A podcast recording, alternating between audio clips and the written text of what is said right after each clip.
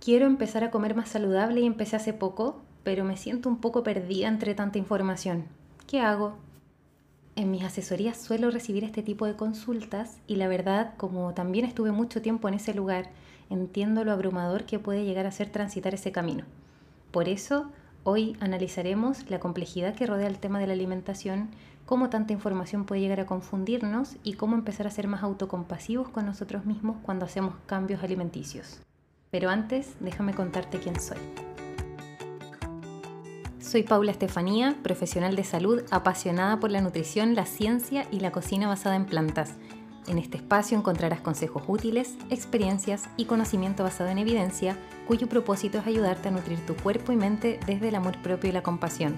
Además te daré herramientas para que puedas construir y disfrutar de un estilo de vida realmente saludable. Así que dicho esto, bienvenidos y bienvenidas a Nutritivamente, un podcast de salud y bienestar.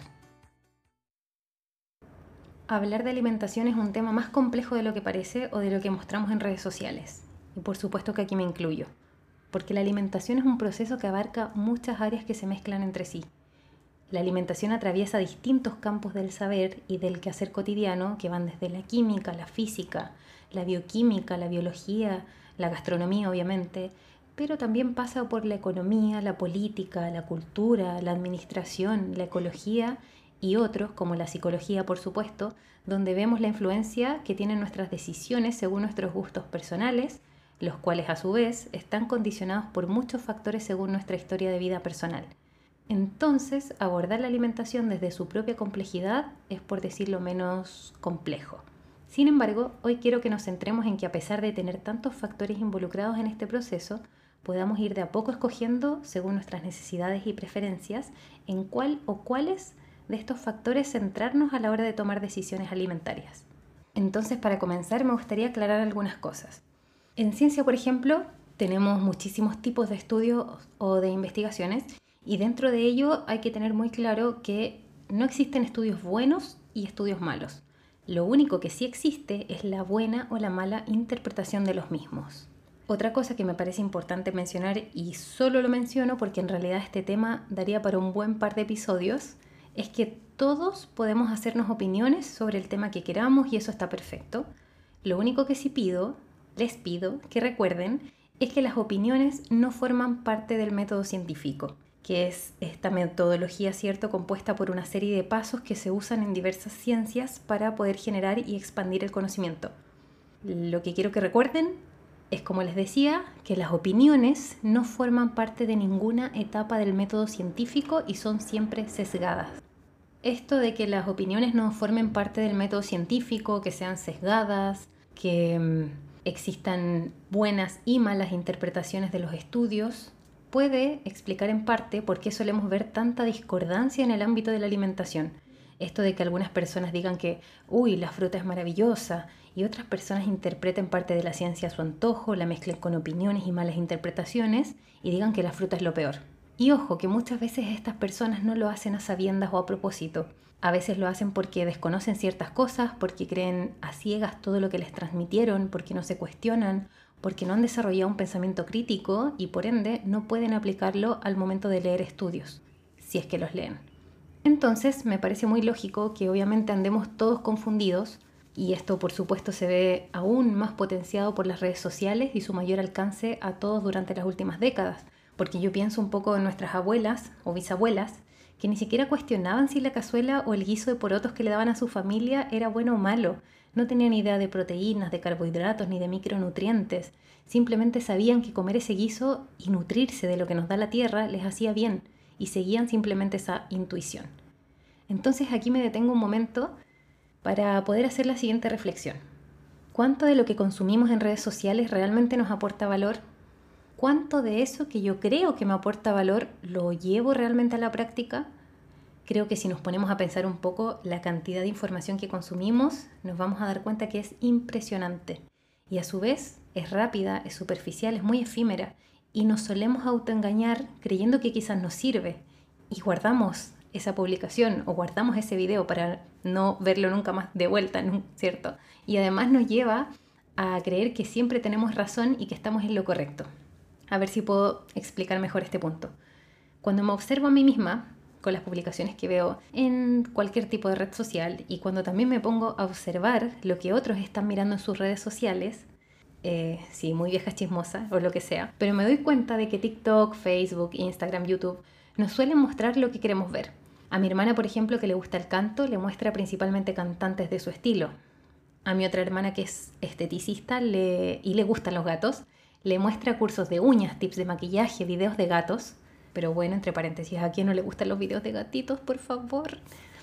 Bueno, a mi cuñado, que es fotógrafo, le muestra tips de fotografía, a mi otra hermana que se hizo vegetariana le empezaron a aparecer muchos más consejos, recetas y experiencias de ese tema. Y así que es lógico que esto pase, ¿cierto?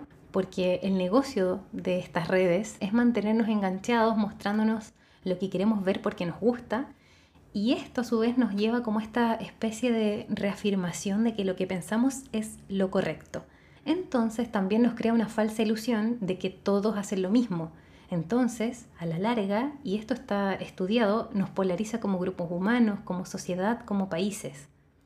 Por eso también me quise detener un poco en esto para que cuestionemos no solamente nuestros hábitos de consumo alimenticios, sino también nuestros hábitos de consumo en este sentido, y que entendamos que gran parte de nuestra confusión también tiene que ver con eso, y con esto de que hemos dejado de seguir nuestra intuición y hemos dejado de escuchar las señales que nuestro cuerpo nos envía constantemente. Esto es un tema muy amplio también que da para otro par de episodios, así que mientras tanto, de forma muy general, los invito, las invito a poder abrirse por lo menos a entender esto. Y creo que igual podría ser útil. Otro factor interesante a la hora de hablar de alimentación es la conjugación que se da en las ciencias básicas. Lo que les decía al principio, esto de la biología, la química, la física, que a su vez da lugar a la biofísica, a la bioquímica, y aquí hay otro punto en el que me quiero detener un cortito, pero que me parece interesante mencionar, y es que muchos divulgadores o pseudo divulgadores de ciencia a veces dan la impresión o suelen parecer sumamente inteligentes. Yo no sé si se han dado cuenta estas personas que pareciera que dominan mucho los temas micro. Esto de explicar cómo la enzima Z actúa sobre la proteína X, entonces esta proteína se une a otra proteína y actúa en el receptor de otra cosa y así bla, bla, bla, bla, bla, son personas que se ven y que creo que son capaces de explicar estas complejas cascadas de reacciones bioquímicas detrás de un nutriente o detrás de un proceso biológico y me parece genial. Obviamente debe existir esta gente que estudie estas cosas y que le gusten estas cosas, pero por lo general estas personas están en los laboratorios haciendo sus investigaciones. Como decía, estas personas no están en Instagram tratando de venderte un suplemento o un libro de dietas mágico. Otro ejemplo relacionado a todo esto, con algo que veo que está muy de moda, que es el famoso ayuno intermitente, donde suelo ver a muchos divulgadores, algunos de ellos profesionales de salud obviamente, que hablan de los mecanismos biológicos, celulares y te hablan con mucha propiedad de la autofagia, de la hormesis y de nuevo bla bla bla. Y resulta que por muchos mecanismos celulares que no sepamos, debemos entender que todos esos mecanismos forman parte del campo de lo que en ciencia se conoce como investigación básica. Y este tipo de investigación, por supuesto, al igual que todo el resto de tipos de estudios, ya sean observacionales, experimentales como los ensayos clínicos, son importantes. Lo que quiero dejar claro y que espero que no se malinterprete es que estos estudios de ciencia básica son muy buenos, aportan valor a la ciencia, pero no son suficientes y no se pueden usar como pruebas de que una intervención, en este caso llamémosle ayuno intermitente, pero puede ser cualquier otra, no se pueden usar como argumentos por sí solos para demostrar que esa intervención realmente funcione para tratar alguna enfermedad o para bajar de peso o para cualquier cosa que se les ocurra. Muchos de esos estudios también, y esto es algo no menor, han sido realizados en ratones de laboratorio o en otros animales y la verdad es que intentar extrapolar o intentar llevar resultados de lo que ocurre en animales a los humanos, a pesar de que compartamos gran parte de nuestros genes, en la mayoría de los casos no sirve. Estoy diciendo con esto que ese tipo de investigación, la investigación básica, la de los mecanismos celulares, ¿cierto? ¿Sea menos importante que la clínica o la epidemiológica, por ejemplo? No, solo digo que en ciencia hay muchos tipos de investigación y son todos importantes en su conjunto porque se enriquecen unos a otros. Y por eso no podemos basar nuestras recomendaciones, y ojo aquí profesionales de salud, solo en investigación básica. De hecho, también les digo que tengan mucho ojo cuando escuchen a profesionales o gente en general decir o citar estudios con frases de este tipo. A ver si me sale otra voz. Se ha demostrado que el consumo de huevos no afecta en la salud, porque hace poco salió un metaanálisis que concluye esto. Y como ustedes sabrán, los metaanálisis son la mejor evidencia que existe porque están en la cúspide de la pirámide de la evidencia.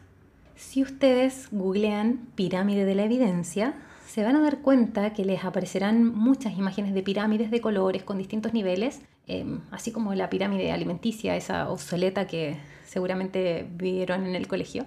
Y esa pirámide que van a encontrar eh, seguramente va a venir asociada alguna definición que diga que supuestamente esta pirámide muestra qué tan confiables son los distintos tipos de investigación en ciencia.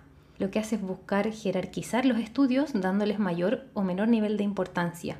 Y esto, queridas amigas y queridos amigos míos, sirve solo para personas que no tienen idea de cómo leer o interpretar un estudio. Si es que. Y ojo que yo aquí no soy la más experta en esto, pero sí sé que para poder interpretar un estudio de forma responsable hay que tomar ese estudio y por lo menos leerlo, no basarse en una pirámide que encuentro en Google. Para eso también se requiere formación y práctica. Y esa formación eh, generalmente no te la dan muy bien en la universidad tampoco. Otra cosa que sé es que también hay estudios de todo tipo que tienen muy buenos diseños y otros estudios muy mal diseñados, independientes si son metaanálisis, si son revisiones, casos y controles, estudios transversales, estudios de cohorte, lo que se les ocurra. Y todas esas líneas de evidencia en conjunto son lo que forma la medicina basada en evidencia, pero analizadas en su conjunto. Así que ya saben, si su influencer de poca confianza les cita la pirámide de la evidencia como argumento para darles una recomendación, salgan de ahí, eso es una tremenda red flag. Hasta aquí el episodio de hoy. Nos quedan muchas cosas pendientes, pero las vamos a dejar para la próxima semana. Que tengan una excelente semana. Nos vemos. Gracias por escuchar este episodio y apoyar este proyecto que construimos en conjunto. Si quieres seguir reflexionando en torno a estos temas, no te pierdas el próximo episodio de esta temporada. Y si de paso te animas a calificar el programa en esta plataforma, te estaré sumamente agradecida. Si quieres tener ideas para comer más saludable, búscame en Instagram como Paula Estefanía o arroba cocina.conciencia. Y como siempre recuerda, no eres lo que comes, eres mucho más. Hasta luego.